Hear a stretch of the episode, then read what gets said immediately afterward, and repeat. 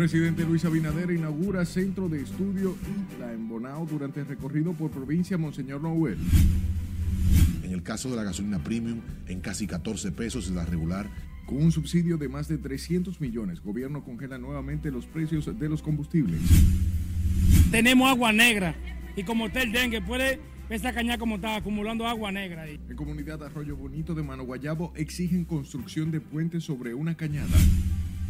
Autoridades de salud pública reportan seis nuevos casos de cólera en Santo Domingo Este. Denuncian en el ensanche Isabelita, banda de jóvenes armados mantiene a la comunidad en constante toque de queda. Identifican varias personas vinculadas a la desaparición y posterior asesinato de pareja de esposos en La Guayiga. Ellos no han dicho nada Y a una semana de su desaparición no hay rastros del paradero de Freiner, el niño de cuatro años residente en Valiente.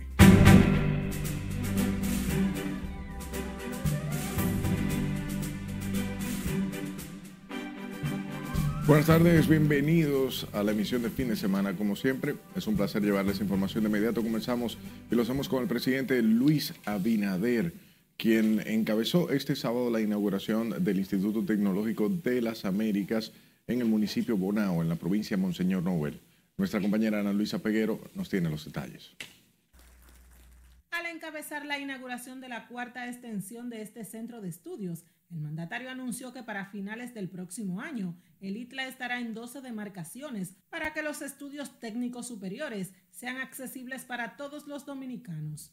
Mientras que el rector del ITLA, Omar Méndez Lluveres, dijo que Bonao, a partir de ahora, cuenta con el principal centro de estudios que tiene el país, el Caribe y Centroamérica. Para una segunda fase estaremos dotando de equipos de 3D para hacer también un centro de acopio para la región en prótesis, en las escaneos de prótesis que tenemos 3D para aquellas personas que no tienen la movilidad por enfermedad o por un accidente de tránsito. Un logro de esta gestión del cambio del presidente Luis Abinader. De su lado, el alcalde municipal de Bonao, Alberto Antonio Núñez, destacó la importancia de este centro y los beneficios que aportará a los jóvenes de ese municipio.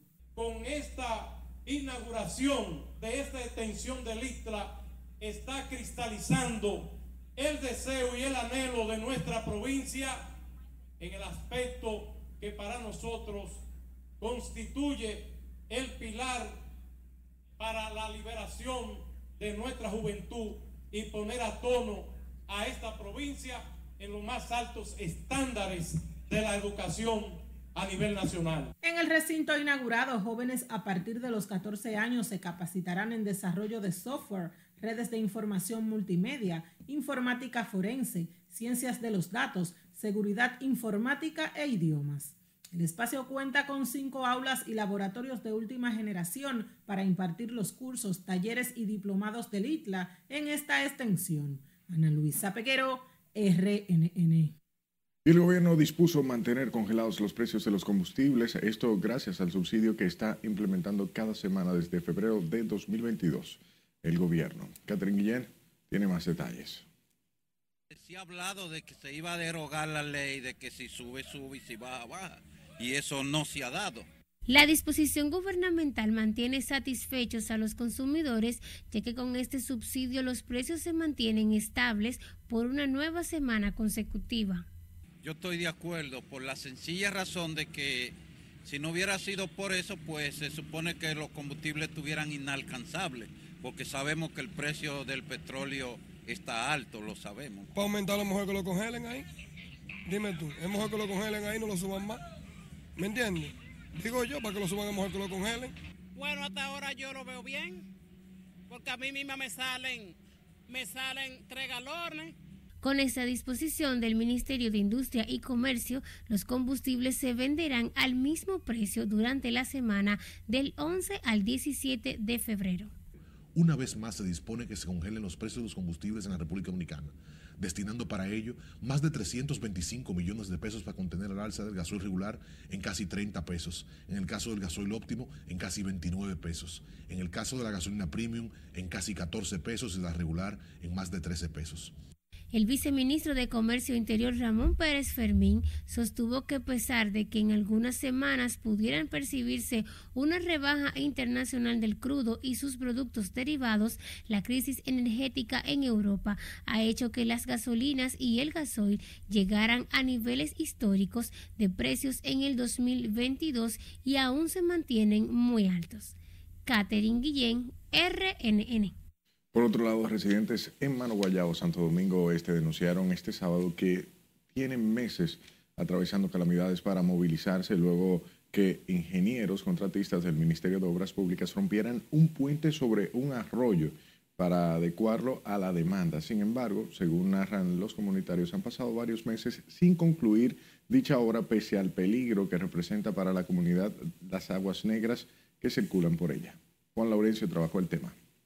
Ahí se fue un carro los otros días que tuvimos que tirarnos que parecían los pecados por ahí atrás de ese carro. Los comunitarios de Arroyo Bonito en Manuayabo se quejan por la dejadez de las autoridades para terminar el puente que le permite cruzar de un lado a otro del arroyo, luego que las autoridades intervinieran en la calle Higüey Aguacate. Mira cómo está eso ahí ya. Estamos cansados. Mira lo que tuvimos que hacer la comunidad para poder cruzar.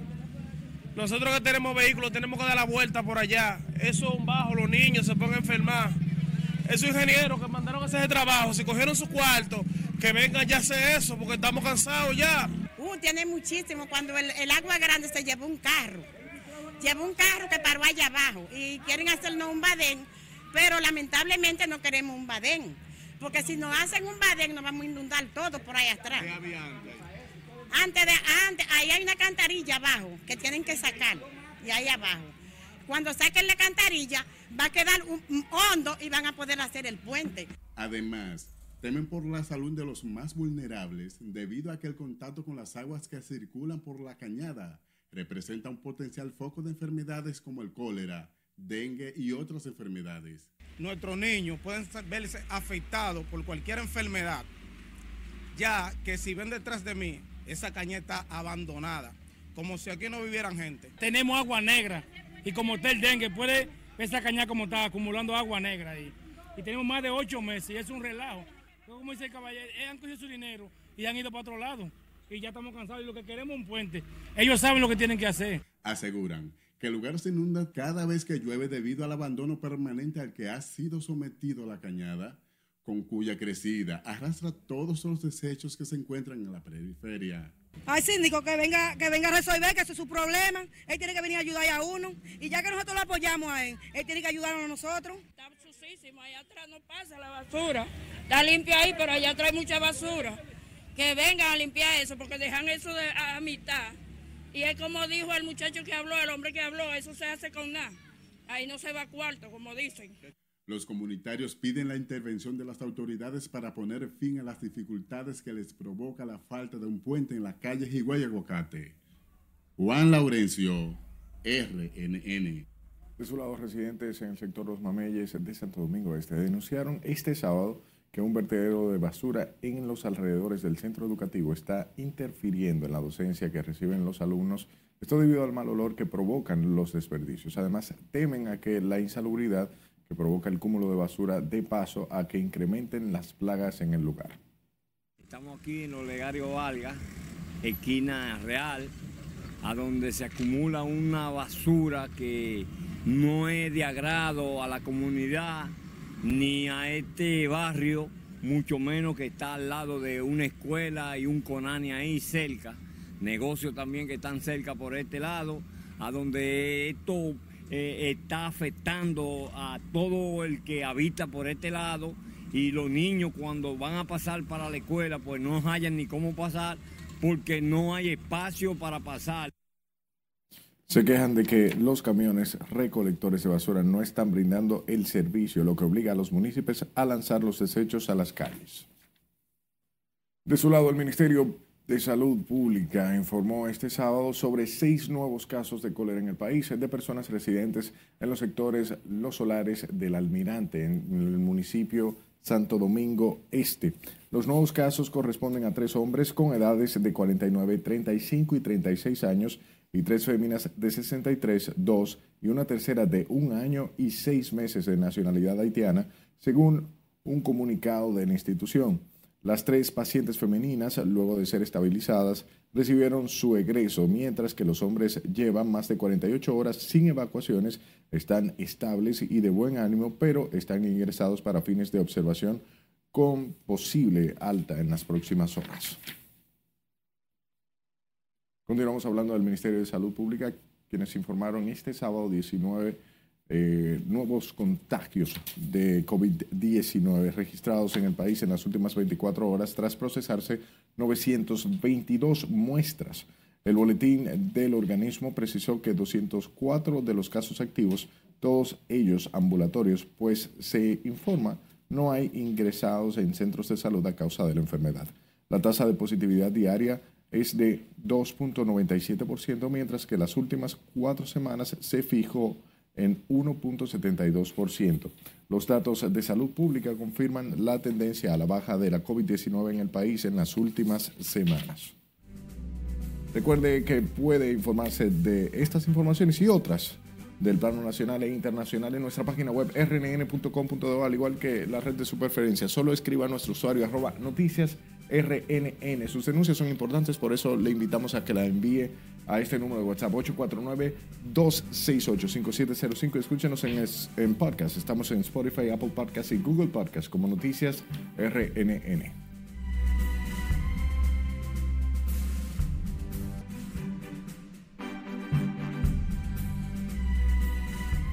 Es tiempo de conocer las principales noticias internacionales. Para ello tenemos a nuestra compañera Ana Luisa Peguero, que nos preparó un recuento de las mismas. Iniciamos este bloque internacional en Haití. Al menos 552 personas fueron asesinadas, heridas o desaparecidas por bandas armadas en el barrio Brooklyn de la capital de Haití entre el 8 de julio y el 31 de diciembre del 2022, informó este sábado la Oficina Integrada de las Naciones Unidas en ese país. Entre las 552 personas hay 466 hombres, 50 mujeres y 36 niños, especificó el organismo internacional. De esas víctimas, 263 fueron asesinadas, 285 heridas y 4 desaparecidas, al añadir que decenas de mujeres y niñas fueron violadas en grupo y cientos de personas fueron desplazadas. Continuamos en Turquía. Equipos españoles de socorro han rescatado este sábado a dos niños sepultados por los escombros de edificios derrumbados por los fuertes terremotos del lunes, que han causado casi 22.000 muertos, además de 3.000 en Siria y más de 85.000 heridos entre los dos países. Bomberos desplazados desde España consiguieron sacar con vida a un menor que estaba atrapado bajo los restos de un edificio, mientras que militares españoles participaron en el salvamento de otro niño. Nos trasladamos a Estados Unidos. La capital americana exigió este sábado a Nicaragua la liberación del obispo Rolando José Álvarez Lagos, quien fue condenado a 26 años de prisión tras negarse a ser desterrado por el gobierno de Daniel Ortega a territorio estadounidense. Un portavoz del Departamento de Estado condenó además que se haya retirado la ciudadanía nicaragüense al obispo y a los 222 presos políticos que sí aceptaron ser trasladados a Estados Unidos a cambio de ser liberados. Ahora vamos a Perú. Al menos siete agentes de la Policía Nacional del Perú murieron este sábado en una emboscada en el Valle de los Ríos Apurimac, la mayor cuenca cocalera del país, una zona donde delinque el último reducto de Sendero Luminoso.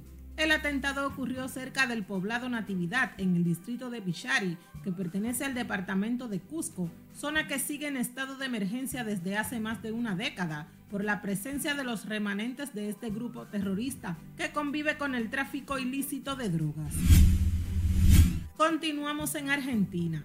Las autoridades migratorias expresaron su preocupación por el ingreso de miles de mujeres embarazadas rusas en el último año para dar a luz y obtener pasaporte argentino, luego de que las autoridades aseguran que tres presuntos espías rusos detenidos en Eslovenia tenían documentación del país sudamericano.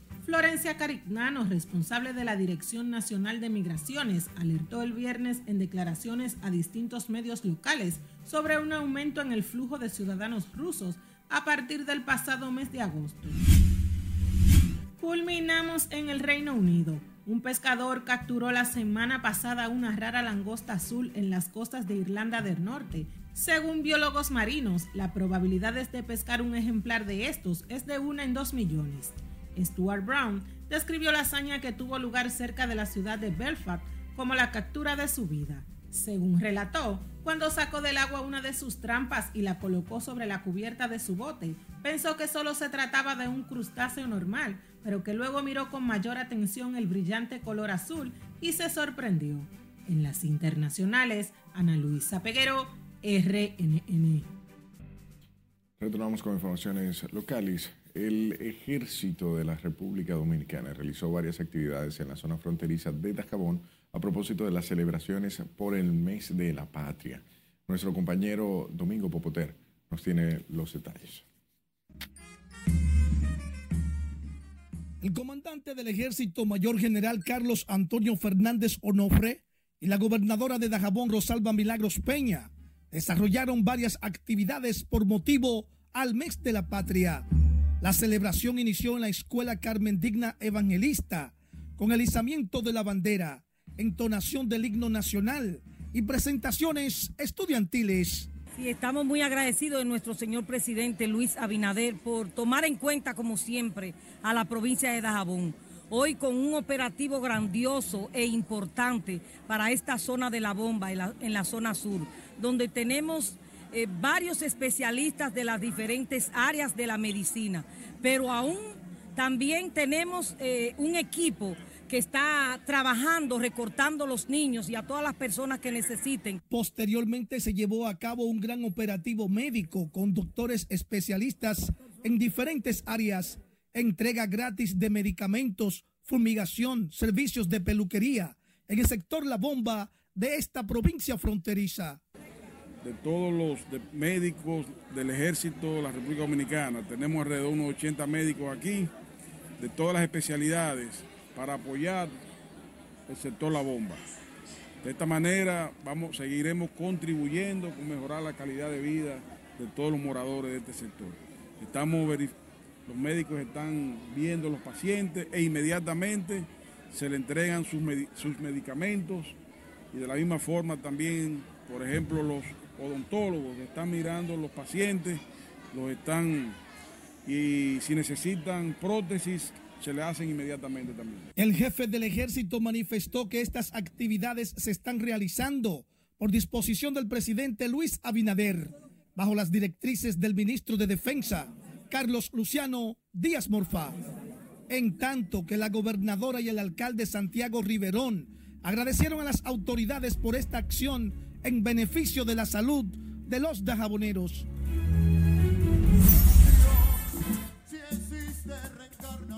Con el concierto patriótico Dominicana es mi patria, abierto para la ciudadanía, y la presentación de la banda de música del ejército dominicano, concluyeron dichos operativos.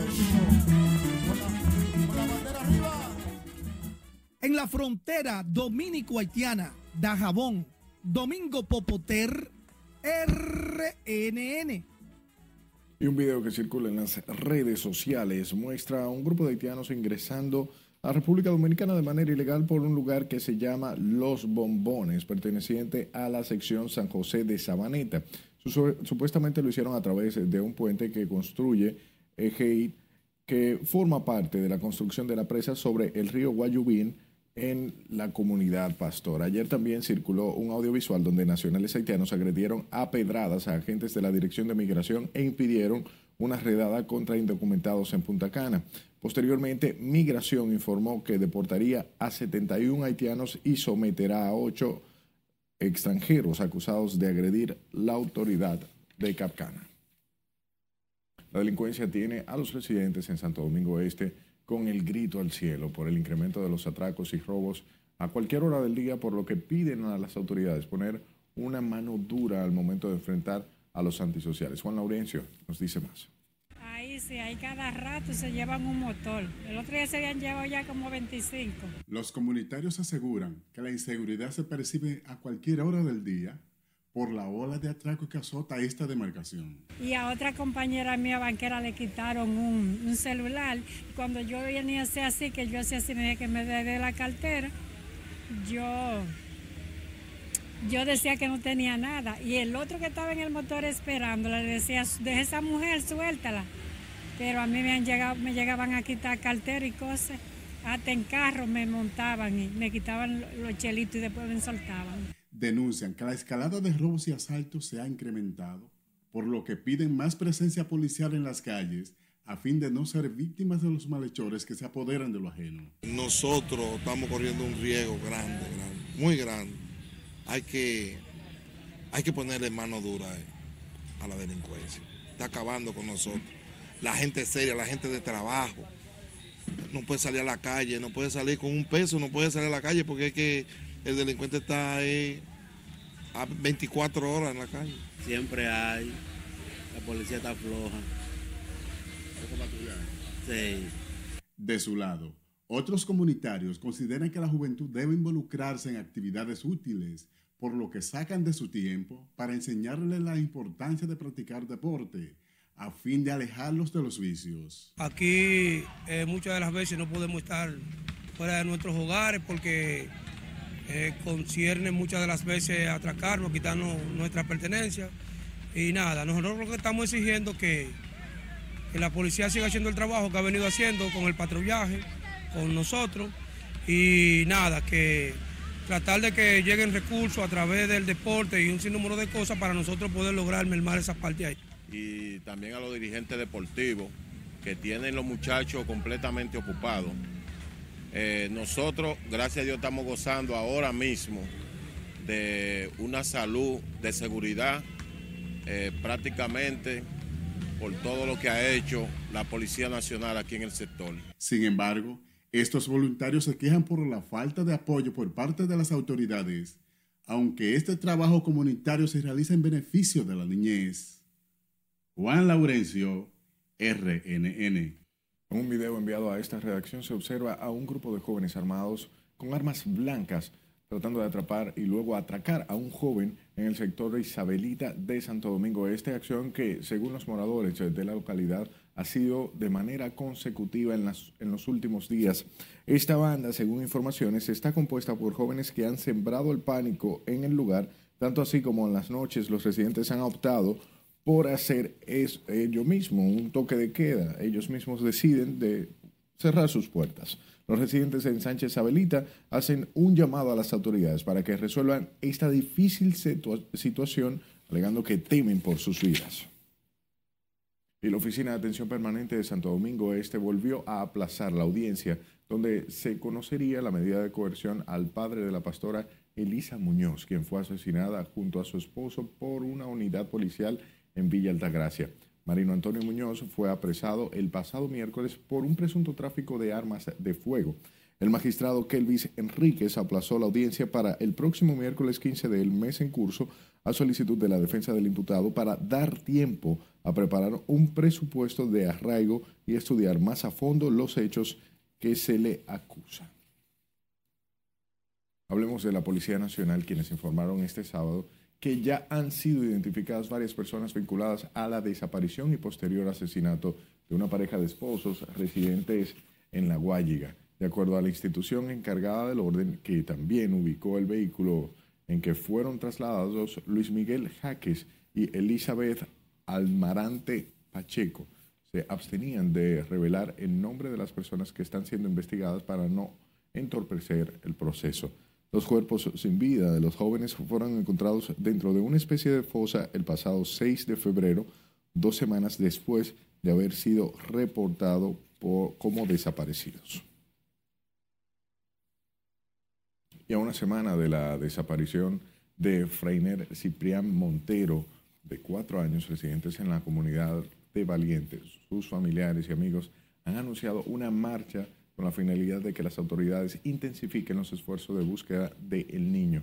Su madre dice que a medida que pasan los días, más crece la incertidumbre de saber dónde pudiera estar su pequeño. Ellos no han dicho nada todavía. Ellos no, no vienen por aquí. Vine hoy porque ayer ellos no vinieron y antes de ayer tampoco. La marcha se llevará a cabo este domingo 12 de febrero a las 13 de la tarde en la comunidad de Valiente en Santo Domingo Este. Freiner desapareció el pasado sábado en la tarde cuando retornaba a su casa desde la banca de lotería donde labora su madre. Interesante es la información que viene luego de esta pausa. Permanezca con nosotros.